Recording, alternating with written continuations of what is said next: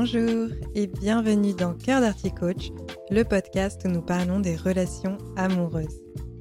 L'amour n'a pas besoin d'être parfait, seulement d'être vrai. Je vous livre des outils, des réflexions et des clés de compréhension pour y parvenir.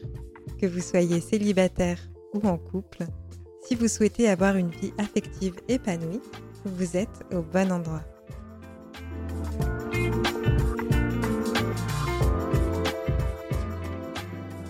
Bienvenue à toutes et à tous, je suis ravie de vous retrouver dans ce nouvel épisode. Comme toujours, cela fait longtemps que j'en en ai pas sorti, un mois déjà, le temps passe vite.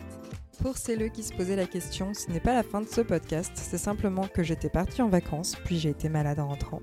Donc j'ai été dans l'incapacité d'enregistrer un nouvel épisode. Maintenant que cela est dit, aujourd'hui je vais vous parler de la rancune dans les relations. Qu'est-ce que c'est? Comment ça se manifeste? Et bien entendu, vous vous en doutez, Comment est-ce que cette fameuse rancune peut nuire à nos relations? Je vais ainsi vous parler également de pardon, mais c'est possible que je fasse un épisode entier sur ce thème-là, je ne sais pas encore. Pourquoi j'ai envie de vous parler de rancune? Tout simplement parce que entretenir sa rancune, parce que oui, c'est quelque chose qui s'entretient, eh bien cela est pesant pour soi-même, et en plus ça ne permet pas à nos relations de se renforcer, d'être plus enrichissantes et épanouissantes. La rancune est un sentiment d'animosité cachée qui perdure dans le temps, souvent c'est accompagné du désir de se venger, que ce soit conscient ou non. La rancune survient généralement lorsqu'une émotion dite négative est ressentie, comme de la tristesse, de la colère, de la peur ou encore de la jalousie. C'est quelque chose qui arrive quand on n'accepte pas ce qui nous est infligé. Il peut y avoir plein de raisons pour lesquelles on a de la rancune envers quelqu'un, que ce soit notre partenaire, un ami, un collègue, etc. Cela peut être associé avec un sentiment d'injustice, d'abandon ou de trahison. Et donc en fait, il y a beaucoup d'émotions qui s'entremêlent et c'est parfois dur de faire preuve de discernement. On peut avoir de la rancune parce qu'il y a eu de l'adultère, parce qu'on n'a pas apprécié des dépréciations ou des critiques. On peut avoir de la rancune parce qu'on s'est fait poser un lapin, parce qu'on n'a plus de nouvelles, parce que quelqu'un a oublié une date qui est importante pour nous, parce qu'on s'est fait rejeter. Il y a vraiment plein de possibilités. Il n'y a pas de raison qui soit plus ou moins valable qu'une autre. Mais notre rancune, en fait, elle vient révéler une part de notre monde intérieur et de nos propres perceptions. Je vais vous parler plus en détail de la rancune dans les relations amoureuses puisque c'est la thématique de mon podcast, mais vous pouvez bien sûr transposer et adapter mes propos à n'importe quelle relation. Je vous disais en introduction que la rancune nuit à nos relations amoureuses. Pourquoi? Eh bien tout simplement parce que quand on s'accroche à notre rancune, on commence à compter les points.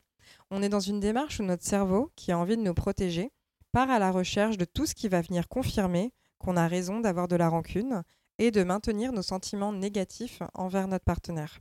C'est-à-dire qu'on ne laisse plus rien passer. On ne loupe aucune occasion de mettre l'autre en défaut afin de déclarer que l'autre est un affreux ou une affreuse. Dans la posture de rancune, on compte toutes les fois où l'autre a fait une erreur et on attend de la personne qu'elle fasse amende honorable autant de fois que nécessaire. Le problème avec cette posture, c'est qu'elle est toxique parce qu'on ne laisse pas la place à l'autre de réellement évoluer et de s'améliorer.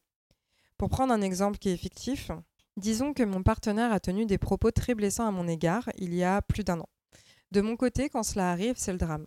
On en parle ou on n'en parle pas vraiment d'ailleurs, et je reste dans ma blessure des propos qui ont été tenus.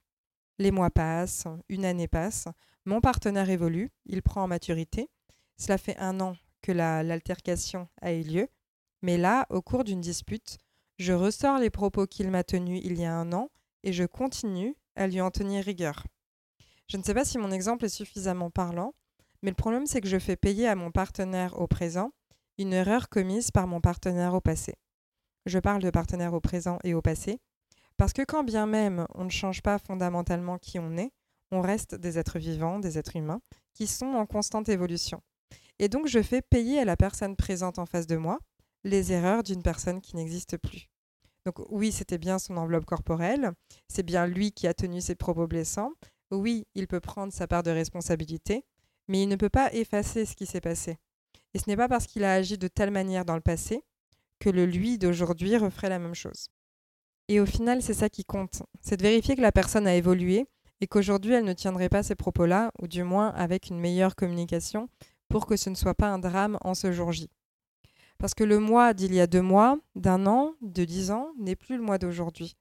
Et donc, quand on compte les points et qu'on ressort les dossiers, ce qu'on dit, le message qu'on envoie à l'autre, c'est Tu n'as pas changé, Tu es la même personne qui commet les mêmes erreurs et je ne t'offre pas la possibilité de te regarder avec un regard différent de qui tu étais avant. On ne regarde pas la personne telle qu'elle est vraiment aujourd'hui. Pour que ce soit plus clair encore, ce serait comme rappeler en permanence à une personne qui est végétarienne ou végétalienne qu'elle ne l'était pas avant. Ce serait comme dire à quelqu'un de très militant pour l'écologie Oui, mais il y a deux ans, tu prenais l'avion et tu n'étais pas zéro déchet. Effectivement, on peut avoir été une certaine personne à un moment donné, on peut avoir adopté certains comportements qui aujourd'hui ne nous ressemblent plus. S'accrocher au passé, à la rancune, aux erreurs commises, c'est finalement ne pas regarder l'autre tel qui elle est vraiment.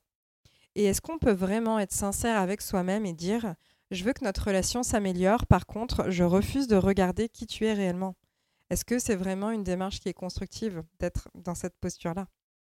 Le passé, c'est le passé. On ne peut pas le réparer ou le changer. La seule chose qu'on peut faire, ce sur quoi on a du pouvoir, c'est la façon dont on le regarde et dont on perçoit ce qui est arrivé. On ne peut pas demander à quelqu'un de faire ses preuves pour récupérer ou rattraper le passé.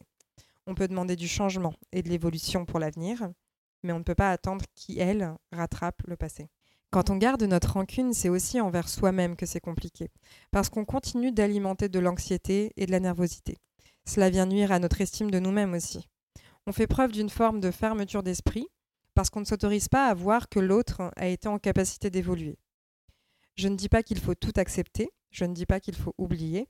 Ce que je dis juste pour l'instant, c'est que le fait de ne pas laisser le bénéfice du doute, c'est fermer son cœur, et cela contribue aussi à créer un environnement hostile dans la relation.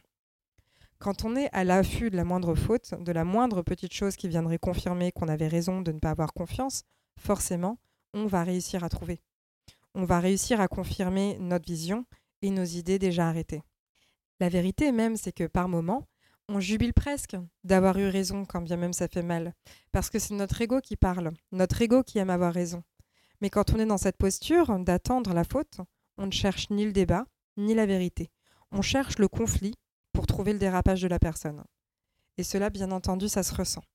Est-ce que vraiment, en tant que personne, on arrive à être la meilleure version de nous-mêmes auprès de quelqu'un quand on sait que celle-ci n'a pas d'espoir envers nous et qu'elle attend juste qu'on tombe?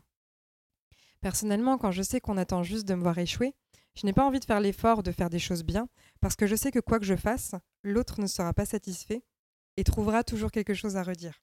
Donc à quoi bon perdre mon énergie à faire des choses pour améliorer une situation si quoi qu'il arrive, le résultat est le même Quand on compte les points, on met l'autre dans une posture de défense et la seule chose que notre partenaire peut faire, c'est le moins pire. Et c'est bien dommage en fait. Parce que dans une relation épanouissante, ce qu'on veut, c'est le meilleur. Et à la place de ça, on se contente du moins pire. Ok, donc maintenant que j'ai fini de peindre ce triste tableau, c'est quoi la solution? J'ai envie de dire comme toujours la communication. Quand on a de la rancune, il faut l'exprimer. La communiquer, oui, donc, mais bien la communiquer. C'est-à-dire qu'on évite de l'exprimer sous forme de reproche, mais on la formule sous forme de demande. On veut garder en tête qu'on est dans une démarche de co-construction dans la relation amoureuse. On utilise le je plutôt que le tu. On évite les accusations qui vont amplifier la dynamique bourreau-victime. Parce que oui, on a été blessé, mais on sort de cette position de victime. Si notre partenaire représente notre bourreau, il ne va pas prendre le rôle de sauveur en plus. Dans une construction de relation, c'est 50-50. Il n'y a pas un qui est responsable et l'autre la victime. Donc ce qu'on fait, c'est qu'on parle de soi, de nos désirs, de ce qu'on souhaite, et on voit comment est-ce qu'on peut aller à la rencontre l'un de l'autre. Nos demandes ne doivent pas être des exigences. La rancune, les erreurs mutuelles ne doivent pas devenir un levier de chantage affectif. Et c'est maintenant que je vais parler brièvement du pardon, à commencer par ce que n'est pas le pardon. Le pardon, ce n'est pas oublier qu'on a été offensé, ce n'est pas non plus tolérer ou minimiser l'offense. Le pardon, ce n'est pas être faible ou s'écraser, et ce n'est pas être le perdant de l'histoire. Le pardon, c'est un état d'esprit. Il entraîne vers le meilleur, et quand on est dans le pardon, c'est l'amour qui gagne. Je vais vous dire une phrase que je trouve particulièrement pertinente et magnifique. C'est qu'à chaque fois qu'on est en lutte, quand on entre en guerre, quand on cherche le conflit, c'est toujours l'amour qui perd. Quand on garde nos rancunes, on est prisonnier de nos ressentiments. Le pardon n'a rien à voir avec la personne qui nous a fait du mal. On est le principal bénéficiaire du pardon. Vivre le pardon, c'est vivre le don. Donner rend heureux. Dans une relation, pardonner sincèrement, cela permet de créer un climat paisible et constructif. C'est une force incroyable de pardonner. C'est un magnifique cadeau qu'on se fait à soi-même, mais aussi à l'autre. On peut choisir de pardonner et de se séparer d'une relation. On peut pardonner et décider de couper les ponts. On peut aussi pardonner et continuer à construire ensemble. Le pardon, ce n'est vraiment pas excuser les faits ou accepter que ça se reproduise. Si aujourd'hui vous pensez à des situations dans lesquelles vous avez de la rancune, je vous invite à les noter et voir qu'est-ce que ça réveille en vous. Quelle aurait été la situation idéale? Comment auriez-vous aimé que ça se passe? Qu'est-ce qui vous a blessé concrètement? Et éventuellement, quelles demandes vous pourriez formuler pour avancer vers le pardon ou alors faire en sorte que cette situation ne se reproduise plus.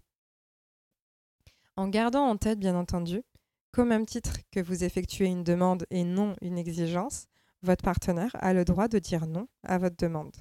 C'est à travers ce type de conversation qu'on vient également poser nos limites, qu'on est en mesure de voir quand est-ce qu'elles sont franchies et qu'est-ce qui est possible euh, et qu'est-ce qui est possible à mettre en place pour qu'on continue la relation en étant tous les deux dans une démarche de responsabilité et de construction.